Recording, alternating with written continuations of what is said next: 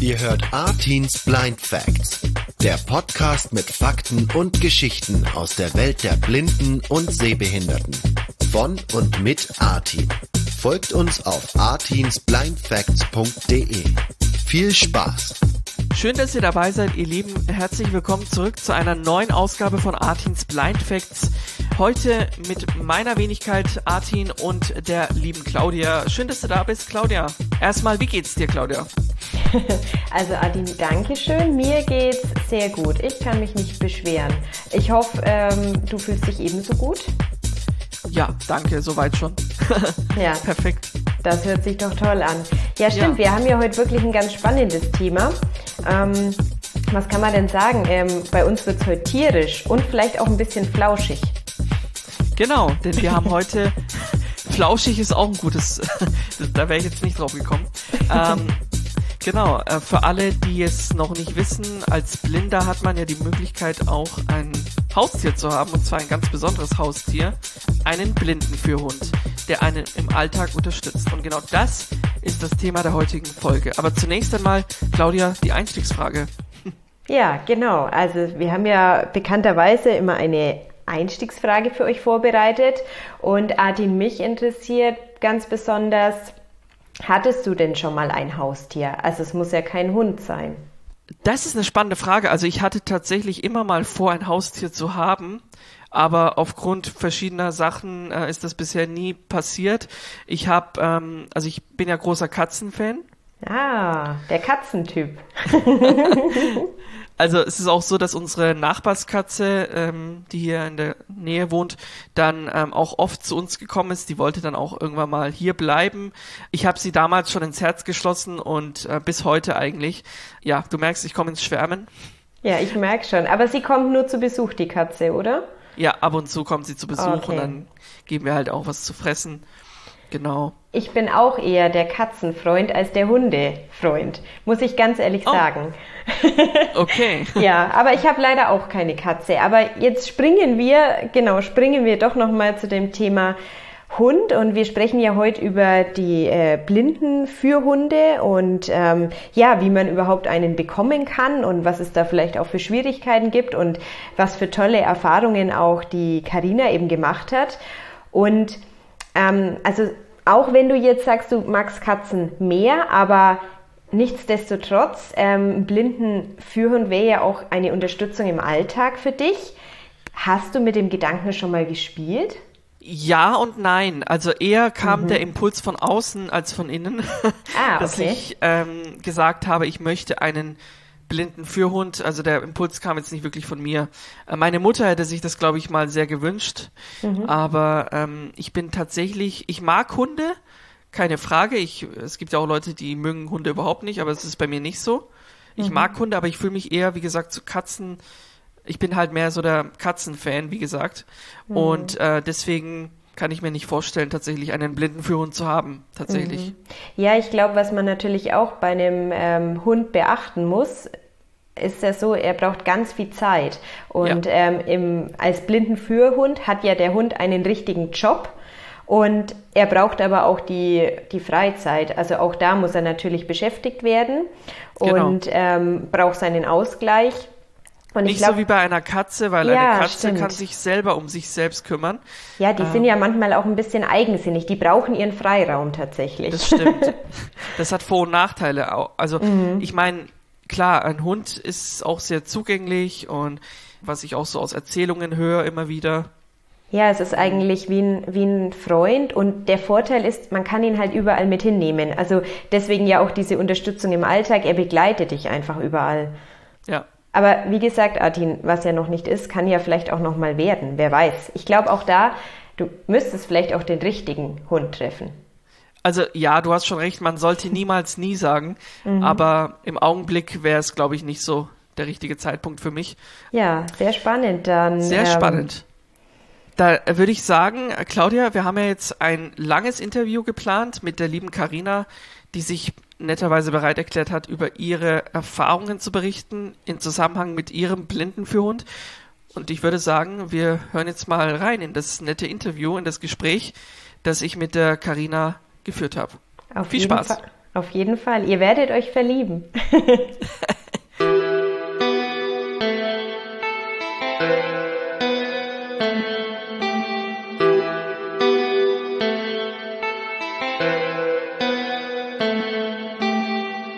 Schön, dass ihr dabei seid, meine Lieben. Ihr hört Artins Blind Facts und äh, bei mir ist jetzt Karina in der Leitung. Schön, dass du da bist, liebe Karina. Hallo. Äh, alles gut? Wie geht's? Erzähl. Ja, mir geht's gut. Ich hoffe dir auch. Ja. Sehr schön. Ja, danke, mir geht's auch gut. Schön, dass du da bist bei Artins Blind Facts. Herzlich willkommen. Danke. Du hast ja einen Blinden für Hund. Ähm, das ist auch das Thema des jetzigen Interviews. Ähm, wir werden ja auch später dann nochmal einen zweiten Teil veröffentlichen in der nächsten Folge, der sich mit deiner Bachelorarbeit beschäftigt, denn du hast äh, Online-Redaktion studiert, aber mehr dazu ein, anderen, ein anders Mal. Äh, heute geht es darum, äh, dass du einen Blinden für Hund hast. Und da wäre jetzt meine Einstiegsfrage dazu, Karina. Was war denn überhaupt der Beweggrund für dich, dir einen Blinden für Hund anzulegen? Was war genau der Grund? Das hättest du mich vor ungefähr 19 Jahren fragen müssen. Denn da ist der kleinen, circa fünfjährigen Karina eingefallen, dass sie gerne einen blinden Führhund hätte. Warum genau, weiß ich nicht. Wahrscheinlich habe ich mir gedacht, boah, super, ich will einen Hund haben und dann hilft mir dieser Hund noch. Was Besseres gibt es doch gar nicht. Letztendlich musste ich dann aber noch viele, viele Jahre warten. Erstmal zur Schule gehen und groß und stark werden bis ich dann 2018 meinen ersten und bisher einzigen Blindenführhund bekommen habe. Und zwar ist das der Pitou. Pitou ist ein blonder Labrador, ein eher kleiner Labrador und der ist jetzt fünf beziehungsweise fast schon fünfeinhalb Jahre alt. Sehr cool. Wir hatten das ja mal thematisiert in dem, in dem Podcast, dass die Beantragung von einem Blindenhund auch sehr mühsam sein kann, weil das ja erst über verschiedene Wege geht. Wie lief die Beantragung des Blindenhundes bei dir ab und wie hast du den Prozess erlebt? Krankenkassen sind furchtbar. Und ähm, ich habe damals 2000, Anfang 2017 den Antrag gestellt. Die Krankenkasse hat einen dauernd hingehalten, gesagt, ja, wir können es immer noch nicht bearbeiten, wir, wir, wir, melden uns dann. Ja, wir können immer noch nicht, wir melden uns dann. Ich habe in der Uni haben teilweise die meine Studienassistenten schon gesagt, ja, ich habe gedacht, das wäre viel einfacher, du gehst hin zur Krankenkasse und sagst, ich hätte gerne und du kriegst. Schön wär's. Hm. Im Juli 2017 kam dann der medizinische Dienst, hat uns fünf Stunden lang genervt nur um festzustellen, dass ich keinen Blindenführhund bräuchte. Es würde doch ein bisschen Mobilitätstraining ausreichen. Ein bisschen später kam dann natürlich auch die erste Ablehnung und es ging quasi in den Widerspruch zusammen mit RBM, also der Rechtsberatung für Menschen mit äh, Sehbehinderung, die es ja auch über den DWSV gibt und so.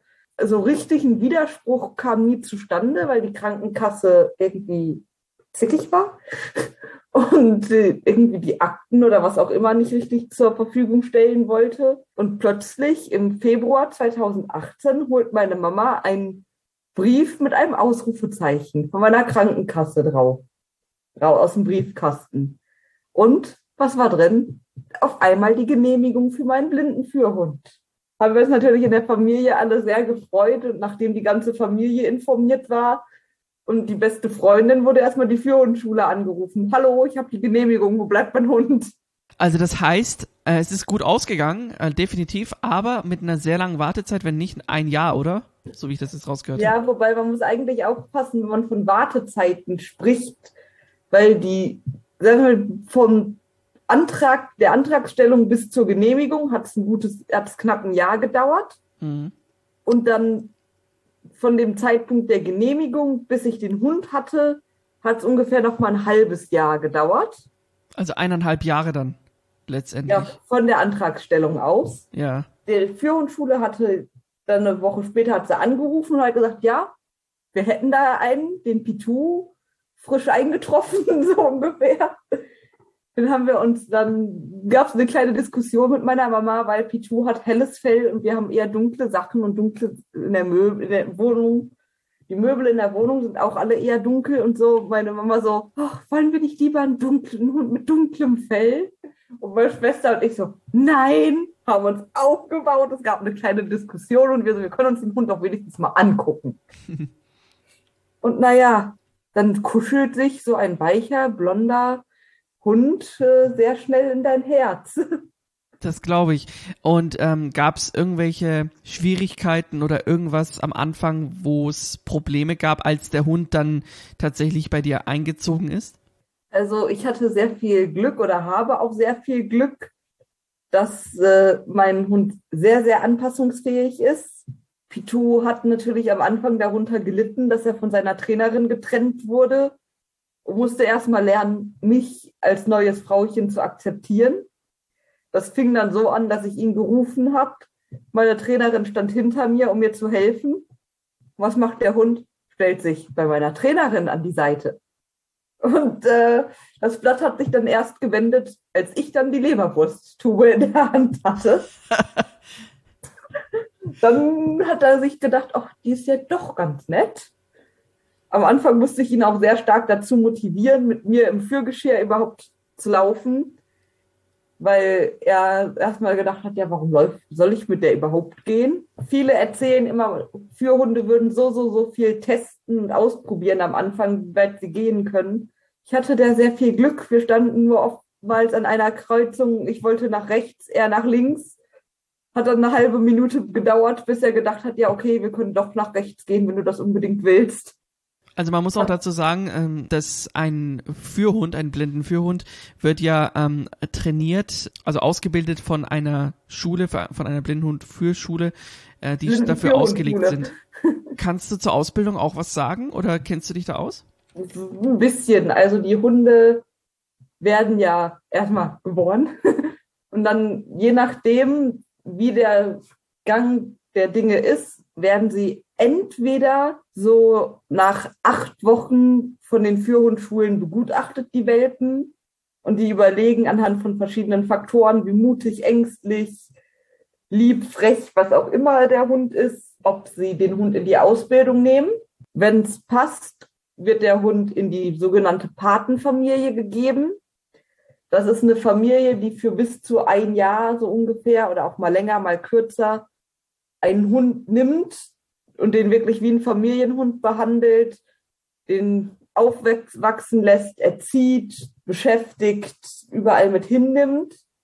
Und dann geht es für den Hund in die Ausbildung. Oder aber, wie es bei Pitou war, der Hund kommt zum Beispiel vom Züchter, weil er ein Zuchthund werden sollte, aber dem Züchter irgendwelche Kleinigkeiten nicht gepasst haben oder aus anderen Quellen. Und dann kommt der Hund eben mit einem Jahr in die Führhundschule ungefähr und wird dann direkt ausgebildet. Führhunde lernen halt extrem viel. Soll wohl schon alleine eine sehr große Herausforderung sein, dem Hund überhaupt das gerade Auslaufen beizubringen.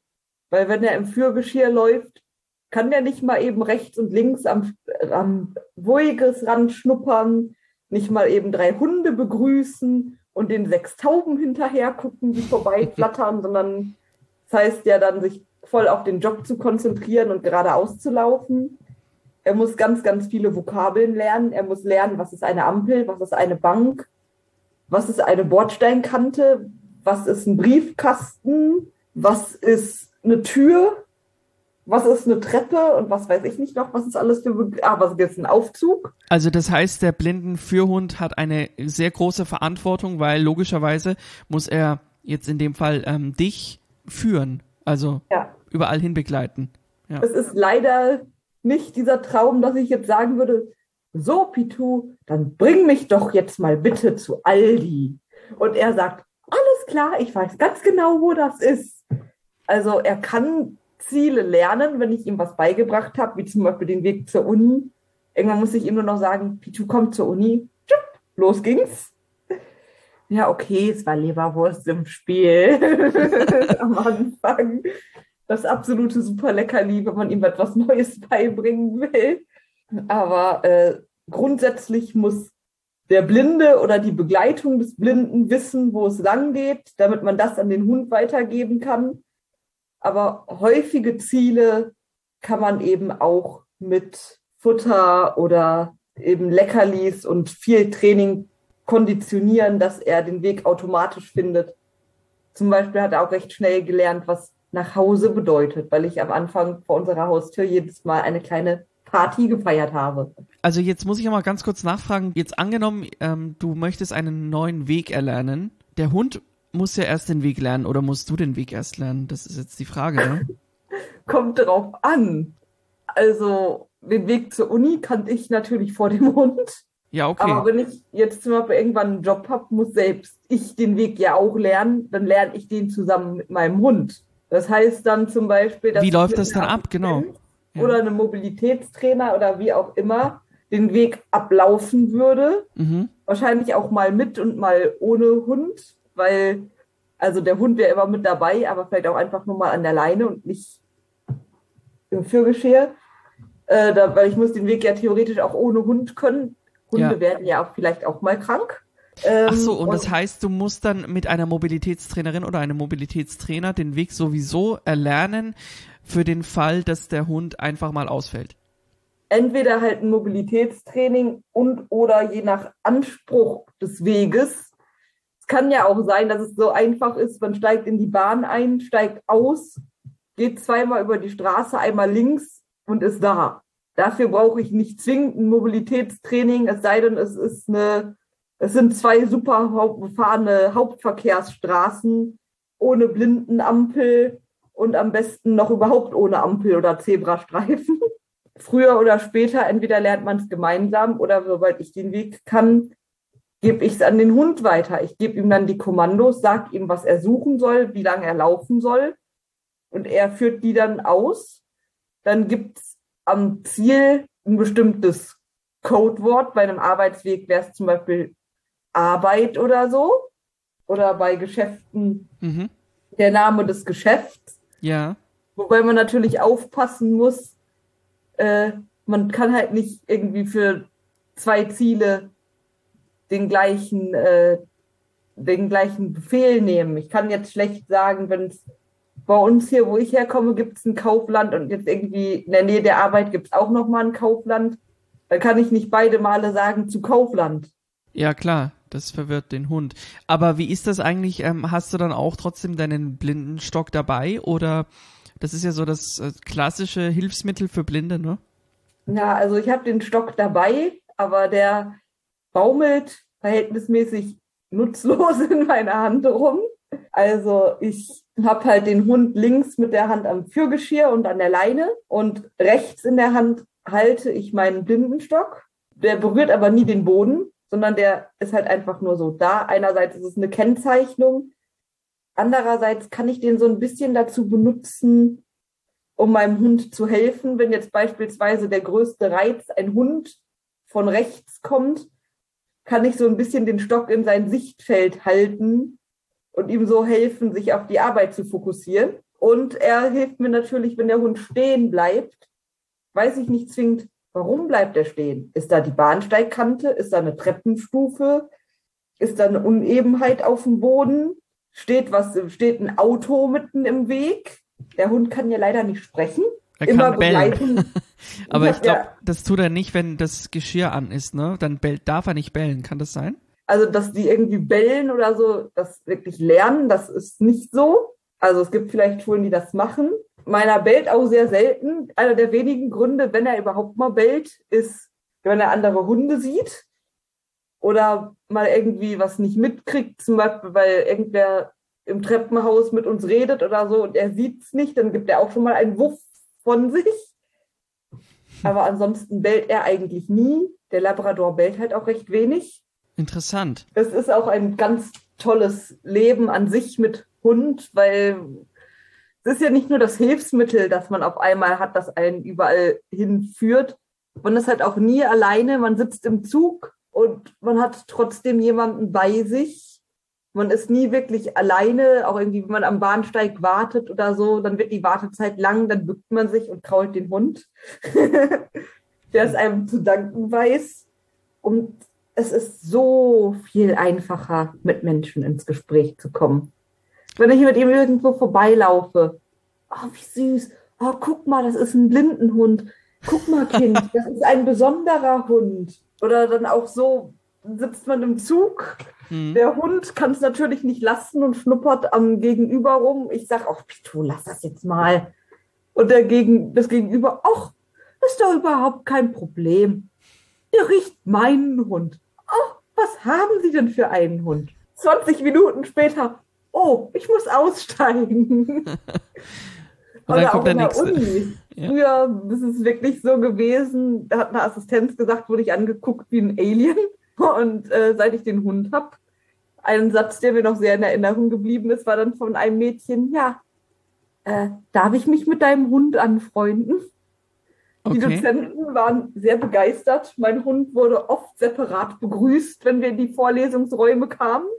Wenn ich dann teilweise Dozenten getroffen habe, habe ich extra manchmal auch das Fürgeschirr abgenommen, um, damit die ihn mal streicheln konnten. Also das heißt, dein, dein ähm, Blindenführhund, also der P2, hat, hat dein Leben dann auch sehr positiv beeinflusst und auch verändert.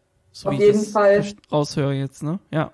Also der P2-Fanclub, den zu gründen, könnte ein profitables Geschäft werden. Bei bestimmt locker 100 Mitgliedern. Tendenz steigend. Ähm, jetzt ist es ja so, es gibt ja auch Leute, ich meine, ich muss ja zugeben, für mich wäre das jetzt nicht so das Richtige, einen Blindenführhund anzuschaffen. Genau. Für wen ist denn deiner Meinung nach ein Blindenhund geeignet? Erste Grundvoraussetzung ist, man muss mit Hunden können. Also wer sagt, ich habe Angst vor Hunden, ich mag keine Hunde in meiner Familie, mag keiner Hunde oder ich arbeite irgendwo, wo Hunde einfach No-Go sind, wird schwierig. Ich finde, es ist eher schwierig zu sagen, für wen ein Hund was ist, ist schwierig zu sagen. Es ist eher leichter zu sagen, für wen ein Hund nichts ist. Für jemanden, für so einen Globetrotter, der am liebsten einmal im Monat eine Flugreise unternimmt, der und am besten schön weit weg, der wird auch an einem Hund keinen Spaß haben. Oder blinde äh, Sportler, die extrem viele äh, Sachen haben, weil sie wirklich auf hohem Niveau Sport machen und da viel unterwegs sind. Da wäre der Hund zwar einerseits eine Hilfe, aber andererseits wäre es für den Hund vielleicht auch kein tolles Leben, die ganze Zeit oft in einem Hotel zu liegen oder an einem Spielfeldrand, Beckenrand oder wo auch immer. Kinder dürfen einfach noch keinen blinden Führhund haben. Meistens kriegt man den ab 18. In seltenen Fällen kriegt man den Hund auch ab 16, aber meistens ab 18. Und wenn man zu alt ist, macht er irgendwann auch keinen Sinn mehr wenn man vielleicht nur einmal am Tag zum Briefkasten geht, um die Post daraus zu holen, einmal die Woche den Müll wegbringt und, äh, und dann vielleicht zweimal die Woche einkaufen geht, da braucht man nicht unbedingt einen Hund mehr für, vor allem wenn man den Auslauf und die Beschäftigung nicht mehr leisten kann. Ich glaube, das unterschätzen halt auch einige, ein Blindenführhund ist halt nicht der bequeme Blindenstock, der nach Gebrauch in die Ecke gestellt wird. Der Hund muss, ge muss gepflegt werden, der muss gebürstet werden, der muss gefüttert werden. Ohne Futter funktioniert der Hund nicht lange. Klar, logisch. Ähm, braucht ja auch äh, seine eigene, ich sag mal, Fürsorge. Der ja, Hund. er muss bespaßt werden. Man kann ihn nicht, man kann nicht sagen, so Hund, du hast gearbeitet, hier, ich leg dich jetzt in die Ecke bis morgen, sondern der braucht auch seinen Ausgleich. Je mehr der Hund führt, das ist eine extreme Leistung, weil der versucht fast alles auszublenden und seine Bedürfnisse hinter die des Menschen zu stellen, wäre genauso, als würden wir plötzlich in so ein Geschirr gezwängt, müssten vorwärts unsere Wege gehen, dürften unsere Freunde nicht grüßen, dürften als Sehende nicht stehen bleiben, um in die Schaufensterscheiben oder auf irgendwelche Schilder zu gucken, dürften nicht mal in die andere Richtung gehen, weil es uns da gerade interessiert, sondern müssten wirklich genau da lang gehen, wo unser Mensch das gerne hin hätte und dann das teilweise, je nachdem, wie weit die Wege sind, auch mal für eine Stunde oder so. Und dann braucht der Hund natürlich auch seinen Ausgleich, dass er toben kann, schnüffeln kann, natürlich sein Geschäft verrichten kann. Und das ist halt mindestens genauso wichtig. Wenn der Hund auch mal nicht führt, oder nicht führen kann, muss man ihn halt auch trotzdem irgendwie auslasten.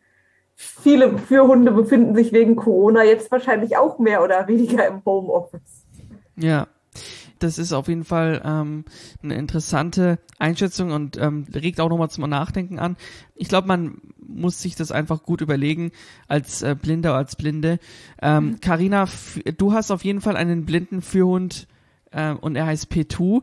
Ähm, vielen Dank, dass du dir heute die Zeit genommen hast für dieses äh, sehr, sehr aufschlussreiche Gespräch und wir hören uns ja das nächste Mal wieder dann zum zweiten Teil. Dann ähm, geht es um das Thema Berufe und deine Bachelorarbeit. genau, vielen Dank. Bitteschön, sehr gerne. Artins Blind Facts, der Podcast mit Fakten und Geschichten aus der Welt der Blinden und Sehbehinderten. Ich hoffe, wir haben nicht zu viel versprochen und ihr habt euch jetzt auch so ein bisschen in den Pitu verliebt. Also mir ist es ja tatsächlich so gegangen und ich finde, es war ganz toll, was Karina uns alles berichtet hat über ihre Erfahrungen mit ihrem ja, kleinen oder vielleicht äh, flauschigen Pitu. Das wundert mich, Claudia, weil du ja vorhin gesagt hast am Anfang, dass du eher der Katzentyp bist. Ja, das stimmt. Trotzdem hast du dich in den Pitu verliebt. Ja, weil, also ich muss sagen, Labradore sind schon süß und es ist so, ich würde mir jetzt keinen Hund kaufen, aber wie sie ihn beschrieben hat und wie, äh, wie sie mit ihm zurechtkommt, äh, muss ich sagen, bin ich jetzt schon wirklich ähm, erstaunt und ja, also habe ihn irgendwie ins Herz geschlossen. Ja, ich habe vielleicht noch, noch eine Kleinigkeit, über die ich mal nachgedacht habe. Ähm, wir hatten jetzt auch hier das Thema, dass der Blindenführhund, er ist ja sehr konzentriert, weil er tatsächlich arbeitet. Und äh, da habe ich jetzt dann auch noch mal gelesen, also man soll ihn auch tatsächlich währenddessen als Außenstehender nicht streicheln oder auch nicht ansprechen, weil er in dem Moment ähm, ist er einfach so drauf trainiert, dass er halt nur für die Besitzerin da ist und das komplett im Fokus hat. Das habe ich auch schon mitbekommen, mehrmals aus Erzählungen. Wobei es, glaube ich, da auch die Meinungen auseinandergehen, aber das ist immer Ansichtssache mhm. auch von dem Besitzer oder der Besitzerin. Genau. Ja, zumindest ähm, muss man den Besitzer fragen, ne? Oder die Besitzerin. Definitiv. Mhm. Ja, ihr lieben Blind Facts, die Artins Blind Facts Folge Nummer 62 neigt sich dann mit dem Ende zu. Wir hören Karina in zwei Wochen aber wieder, also erneut. Dann mit einem Thema, was wir vorhin schon angeteasert hatten, nämlich über ihre Bachelorarbeit soll es dann gehen. Und Claudia, ich freue mich auch schon wieder, dass du dann wieder mit dabei bist. Danke auf jeden Fall, dass du heute wieder dabei warst. Ähm, wir hoffen, es hat euch gefallen. Danke, dass ihr ähm, diese Folge gehört habt und abonniert habt. Nächste Woche, nee, in zwei Wochen hören wir uns dann wieder zurück zu einer neuen Ausgabe von Artins Blind Facts. Ja, dann sage ich mal Tschüss und bis zur nächsten Folge. Ciao. Ciao!